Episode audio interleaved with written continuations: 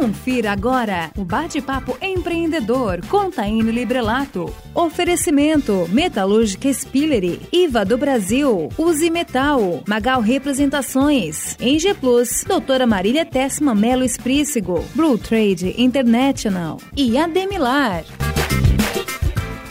Esse é o programa Bate-Papo Empreendedor da Rádio Guarujá. Toda segunda, quarta e sexta eu entrevisto um empreendedor sobre carreira, marketing ou negócios. Quer saber todas as novidades em primeira mão sobre o livro Empreendedorismo Feminino, Inovação e Associativismo? Quer entender um pouco mais sobre empoderamento e empreendedorismo feminino? Ou tens desejo de tornar um grande líder? Meu nome é Taine Librelato e para falar sobre esses assuntos e muitos outros, a Rádio Guarujá recebe Cibele Borba. A Cibele Borba é uma apaixonada por pessoas, assim como eu. Ela é mestre em História do Tempo Presente, especialista em gestão de acervos históricos e bacharelada e licenciada em História. E atualmente ela já está no segundo mestrado em Coach e Liderança Organizacional. Cibele, seja bem-vinda à Rádio Guarujá. Oi, Taine, muito obrigada. É um prazer estar aqui com vocês, com o pessoal do estúdio e com os ouvintes da Rádio Guarujá. É um prazer para mim. Sibeli, vamos começar nosso programa fazendo uma pergunta que todos os ouvintes querem saber. Como se tornar um grande líder nessa pandemia? A pandemia, ela nos trouxe desafios inegáveis. Mas ao mesmo tempo, Taine, eu percebo que ela foi para a maioria dos profissionais, para pessoas e para também organizações um espaço de reflexão, reinvenção e também de oportunidades. E as pessoas sempre me perguntam como que eu avalio a liderança na pandemia e geralmente em todas as respostas eu sempre utilizo um parâmetro de análise que eu construí ao longo da minha carreira como gestora de empresas, professora universitária e principalmente hoje como, como uma especialista em liderança. Eu sempre avalio como um grande líder aquele que tem capacidade de ser um multiplicador, aquele que potencializa, que inspira, que engaja. E principalmente aquele que é capaz de conectar pessoas diferentes a objetivos comuns, respeitando as diferenças e principalmente, Taine, os objetivos de vida de cada pessoa.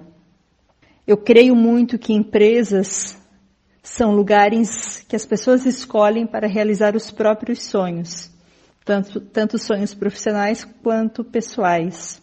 Então, eu creio que ser ou se transformar em um grande líder é ser capaz de conectar pessoas, né, e principalmente com o isolamento, de manter essas pessoas conectadas no momento em que o isolamento nos assola, mas que mesmo assim esses líderes foram capazes de ouvir, de acalmar as ansiedades e preocupações de cada pessoa do seu time.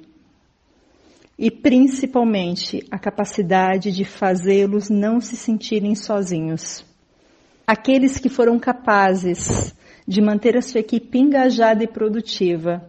Para mim, esse foi o espaço que a pandemia ofereceu à liderança aquele líder que foi capaz de se colocar no lugar do outro e usar todo o seu poder gerencial e de negociação para equacionar propostas para não perder o seu capital intelectual ou o capital intelectual da sua equipe.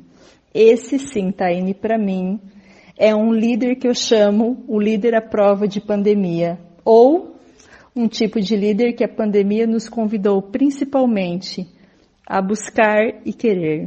Falando um pouco agora sobre empreendedorismo e empoderamento feminino no Brasil. Como que você vê esse tema? São dois temas que me encantam e eu sou uma estudiosa também desses temas e tenho percebido, Taine, que várias pesquisas têm demonstrado que as mulheres têm empreendido tanto quanto os homens, principalmente quando nós estamos falando de negócios em estágios mais iniciais, o que nos permite perceber que há uma busca feminina por espaços e principalmente por recolocação no mercado de trabalho. E também nas últimas décadas, a quantidade de negócios que foram abertos por mulheres mais que dobraram, então é um grande indicativo. E nós sabemos também que vários fatores né, é, são envolvidos e que são motivos para que as mulheres empreendam. Primeiro, a necessidade de flexibilidade por horários de trabalho, provavelmente isso já aconteceu contigo, aconteceu comigo. Busca por realização profissional, conciliar vida pessoal e profissional e todos os nossos papéis de vida, como mães, mulheres, filhas e por aí vai, com a vida profissional também. Mas nós já estamos caminhando e trabalhando nisso.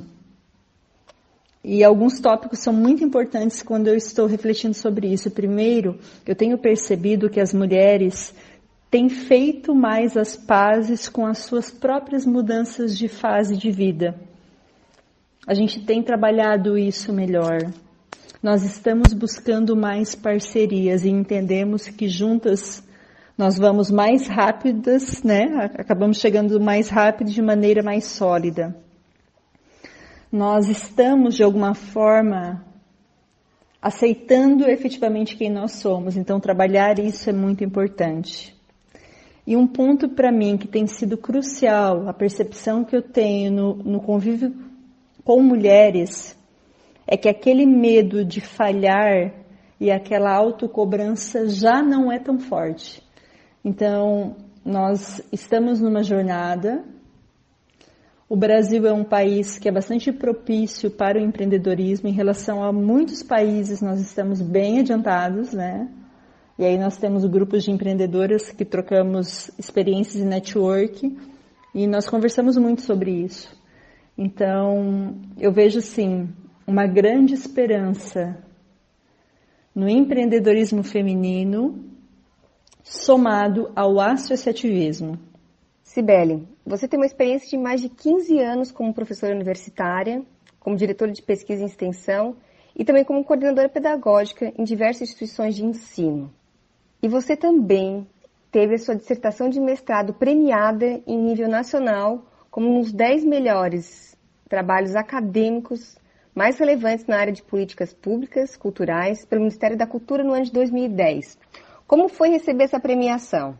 É uma parte da minha vida que eu me orgulho muito. Eu sempre fui muito estudiosa, sempre fui uma aluna muito estudiosa. Eu vim da escola pública e eu me orgulho muito disso. E todos que me conhecem sabem que eu sou uma professora apaixonada pela educação pública e que defendo a educação pública porque acredito de fato. Poder ter recebido a formação de mestrado gratuitamente, paga pela sociedade, é, me gerou um compromisso muito maior a certeza de que de alguma forma eu queria retribuir para a sociedade brasileira tudo aquilo que tinha sido investido em mim. E aí, no ano de 2010, surgiu um edital do Ministério da Cultura que premiaria os 10 melhores trabalhos daquele ano.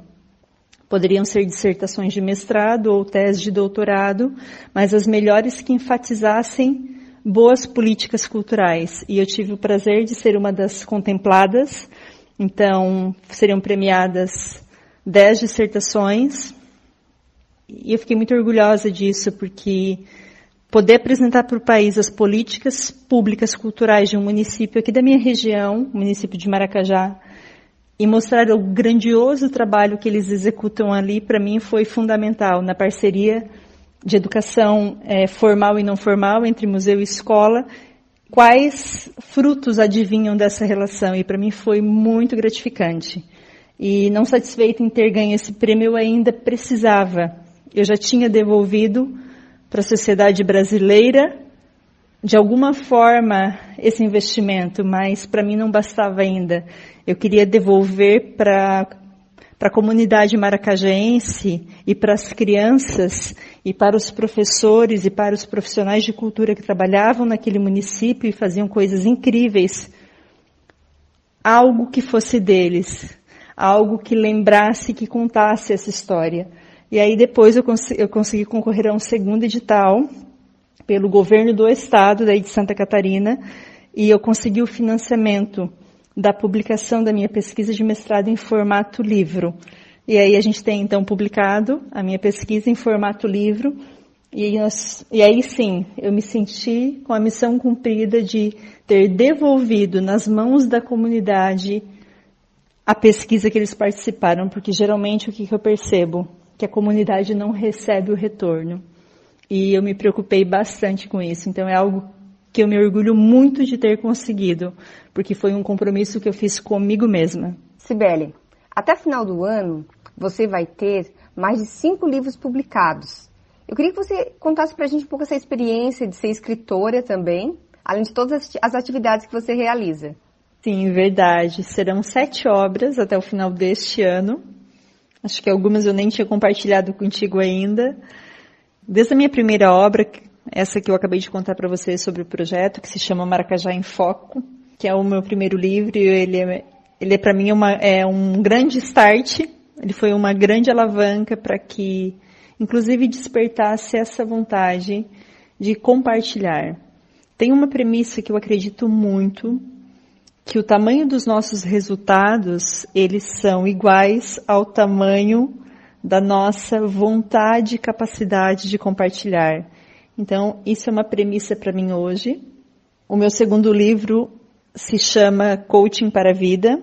Então, são obras que a partir de 2016, elas foram lançadas todas a partir de 2016. Eu fiz uma transição de carreira no ano de 2016, final de 2016, início de 2017, indo atuar na área de coaching, nunca deixei de ser professora, mas compreendi que eu tinha um chamado que eu precisava atender na minha vida. Porque tudo que eu percebi foi que ao longo da vida eu tinha uma facilidade muito natural de aglutinar pessoas e de provocar dentro delas uma coragem que muitas vezes elas próprias desconheciam. E quando eu passei a entender essa vocação que eu tinha porque comecei a receber muitos feedbacks e comecei a perceber o que acontecia no meu entorno, eu entendi que eu tinha uma missão maior. E aí eu pensei, junto a essa missão de poder fazer uma transição de carreira, de poder dedicar mais tempo de fato para pessoas que precisam de mim e precisam da minha ajuda, eu entendi que a literatura seria uma forma também de despertar esse encorajamento e gerar protagonismos. O meu terceiro livro foi Profissionais de Alta Performance, que é um livro voltado também mais para a questão da liderança, mais para o âmbito profissional. Eu sou meu propósito, é uma obra linda que eu também conto um pouco sobre as minhas escolhas. E nós temos três agora para o ano de 2020. Um deles é o livro que a Taine foi convidada para ser coautora, que é o Empreendedorismo Feminino, Inovação e Associativismo, que é uma obra linda composta por 22 mulheres, que vai ser lançado em novembro deste ano. Eu tenho um segundo livro agora para o meio do ano, que eu acho que eu nem compartilhei contigo, Taine, que se chama 2020, o ano em que o mundo parou. E você?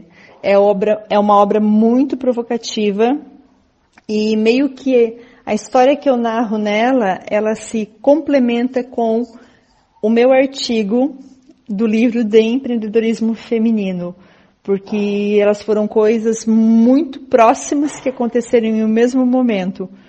O convite para o livro 2020 e a iniciativa do projeto do livro de empreendedorismo. E por fim, é, eu não contei para quase nenhuma pessoa ainda, eu estou realizando um sonho nesse ano de 2020 Todo autor ele deseja de alguma forma em lançar um livro na Bienal. Então, este ano, eu fui convidada para ser autora de uma obra, de uma coletânea que vai ser lançada para a Bienal. Então, eu fui convidada para ser autora e estarei lançando meu primeiro livro no dia 4 de novembro, na Bienal do Livro de São Paulo. Então, eu estou muito feliz. No meio da ápice da pandemia do coronavírus, nasce o livro Empreendedorismo Feminino, Inovação e Associativismo, no qual eu sou uma das coautoras. Eu queria que você contasse um pouco do livro, como vai ser o lançamento, como foi escolhido as mulheres para participar, que são mulheres de todo o Brasil. Queria que você explicasse um pouco para a gente. O livro Empreendedorismo Feminino, Inovação e Associativismo, que será lançado pela editora literária e Books Internacional, ele é de fato um livro que tem a certidão pandêmica. Nasceu em março de 2020, exatamente quando iniciou a pandemia. Eu lembro que quando anunciaram o fechamento, né, o início do isolamento, eu fiquei muito preocupada, como todos aqui na minha região, mas houve um clima muito intenso de medo aqui na nossa região. Pessoas da minha família, minha mãe, meu pai ficaram muito nervosos, minha mãe principalmente. E frente a todo esse medo, eu fiz um compromisso comigo de que nenhum mal e que nem mesmo aquele clima de medo entraria do portão da minha casa para dentro. Eu lembro que eu criei essa imagem desenhei essa imagem que haveria um círculo de proteção na minha casa para que nenhum mal assolasse nenhum nenhuma das pessoas que eu amava e principalmente que elas não ficassem doentes de medo. E aí eu lembro que eu estava fazendo as primeiras organizações, né? Porque toda mulher deve ter, no mínimo, começado. Eu não fiz ela por completo ainda, tá? ainda me faltam algumas coisas. Em, contrapartida, minha mãe deve ter feito umas quatro vezes a, a mesma organização, Taine. E quando eu estava organizando o meu escritório de casa, eu encontrei um projeto que eu tinha de quatro anos atrás e que eu sempre justificava que eu não tinha tempo para executar ele. E curioso, Taine, foi que eu olhei ele e pensei, encontrei o meu maior motivo para ação na pandemia. Eu peguei o projeto, é, desenvolvi uma carta convite e falei com uma editora, expliquei toda a proposta, a proposta dele, né, do projeto, das áreas, a editora amou e disse, Sibeli, se tu acreditas que agora, nesse momento, é o momento certo, quem seremos nós a dizer que não? E eu tinha, Taine, total convicção. E aí eu comecei a fazer uma lista de mulheres nesse Brasil todo. Das áreas que eu mais conhecia foi mais fácil, o associativismo ele foi um pouco mais difícil para mim. Eu participo do associativismo, mas em termos de Brasil eu não conhecia muita gente. Mas eu recebi muito apoio de, das primeiras coautoras para poder fazer essa identificação das mulheres, mas é, foi muito fácil para mim perceber que os nomes delas viriam de alguma forma, ou por recomendação, ou porque eu encontraria ela de alguma forma em alguma notícia de destaque, e foi isso que aconteceu.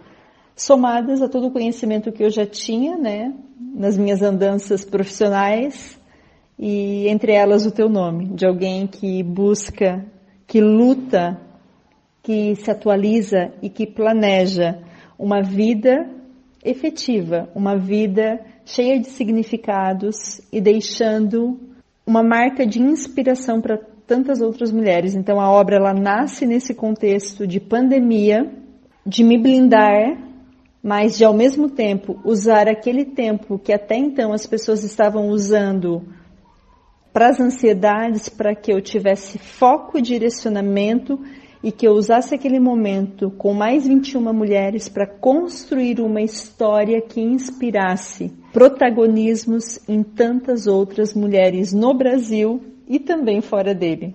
Sibeli, como que surgiu o desejo de se tornar uma profissional autônoma e atuar com coach no Brasil? De que forma você vê hoje o coach e como que você acredita que contribui na vida das pessoas? Eu costumo dizer que o coaching me escolheu. Eu tomei contato com ele há 10 anos atrás, por meio de uma consultoria que tinha feito uma parceria conosco na universidade. eles estavam fazendo a divulgação de um treinamento que aconteceria, era um treinamento de Florianópolis, que aconteceria aqui em Nova Veneza. E eu lembro da consultora ter dito, Sibeli, esse curso é, é a tua cara, por que, que você não vai?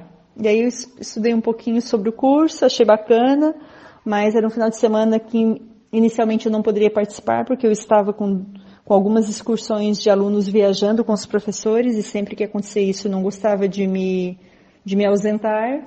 E a minha gestora me disse, não, você pode ir que a gente dá um jeito nisso. E eu fui, fiz a formação, de fato percebi que era algo que era muito parecido comigo, com tudo aquilo que eu já fazia e gostava. Só que eu não atuei, eu utilizei tudo aquilo que eu aprendi ainda mais para aprimorar o meu trabalho. Passados três anos, uma aluna minha de uma outra instituição que minha mãe brinca, né? Que eu nunca tenho ex-alunos. Os outros profissionais todos têm ex-clientes, menos a Sibeli, porque ela vai cada vez mais arrebanhando. E aí essa ex-aluna me procurou e disse, professora, fiquei sabendo que você fez uma formação X e eu queria fazer esse procedimento com você, você aplica em mim? E aí eu disse, não, mas a professora não está atendendo. Ela disse, não, mas eu, ai, por favor, a mim sim, você atende. E aí, sensibilizada com a situação, meio, com, meio pressionada também, acabei fazendo esse atendimento e percebi o quanto os resultados eram incríveis, o quanto acelerou o resultado daquela pessoa que estava em processo. E eu pensei, puxa vida, se isso aconteceu com ela, vai acontecer com outros profissionais, então significa que quanto mais eu me aprimorar, mais habilidade terei, mais vou poder ajudar. Quando percebi isso, fui buscar um instituto de formação. Eu já tinha essa primeira, mas um, que tivesse informações mais avançadas. Então, fiz todas as minhas formações no IBC em São Paulo. E a minha última formação, que era a última graduação, era a formação de liderança e coaching nos Estados Unidos, que a instituição tem a parceria com a Universidade de Ohio. Então, no mês de setembro do ano passado eu fui, fiz essa formação lá. Então, para mim, o coaching, ele é uma metodologia, para alguns filosofia, para outros ferramenta. Para mim, ele é uma metodologia extremamente eficaz, se bem aplicada, e que realmente transforma a vida das pessoas que decidiram transformar as suas vidas. Então, para mim é fantástico. Como que eu vejo hoje o coaching no Brasil? É um movimento que está se fortalecendo cada vez mais. Nós ainda temos uma grande dificuldade do, co do coaching no meio acadêmico, né? essa validação desses métodos ainda. Como, é, como todo conceito novo que chega tem um tempo né, de absorção e de maturidade, e a gente também precisa ter esse, esse entendimento. Então, o, objetivo é que cada vez mais os profissionais de coaching se aprofundem, pesquisem e publiquem para que a gente consiga, né, dar essa virada de chave. Então eu vejo que tem muitos profissionais sérios no Brasil, de várias linhas, de várias áreas, de vários nichos.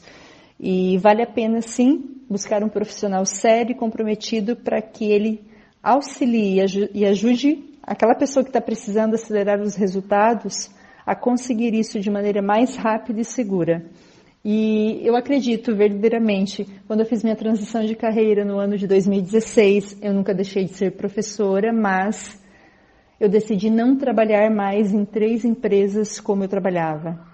Eu trabalhava paralelamente em três empresas e eu entendi que eu estava com o tempo praticamente todo ocupado e com isso, fazendo um desserviço para a humanidade. Porque poder contribuir e ajudar quem precisa de você é um chamado, é missão. E quando você não atende isso, você faz um desserviço. Então, de fato, eu creio sim que eu contribuo muito na vida das pessoas e das empresas que eu trabalho hoje, porque eu sou uma apaixonada. Eu faço isso porque eu amo, eu faço isso porque eu gosto e eu faço isso porque me faz feliz. Estar com pessoas, independente de quem elas sejam, independente do nível em que elas trabalhem na organização, me faz muito bem. Sibeli, muito obrigada por ter participado conosco do programa Bate-Papo Empreendedor da Rádio Guarujá. Taine, sou eu quem agradeço. Muito obrigada pela oportunidade de me conectar com os ouvintes da Rádio Guarujá. Um obrigado especial à equipe aqui do estúdio e a você por esse convite tão generoso. Foi para mim uma honra. Muito obrigada e um abraço a todos. Você acompanhou o Bate-Papo Empreendedor com Taine Librelato. Oferecimento Metalúrgica Spillery, IVA do Brasil, Use Metal, Magal Representações, Eng Plus, Doutora Marília Tessma Melo Esprícigo, Blue Trade International e Ademilar.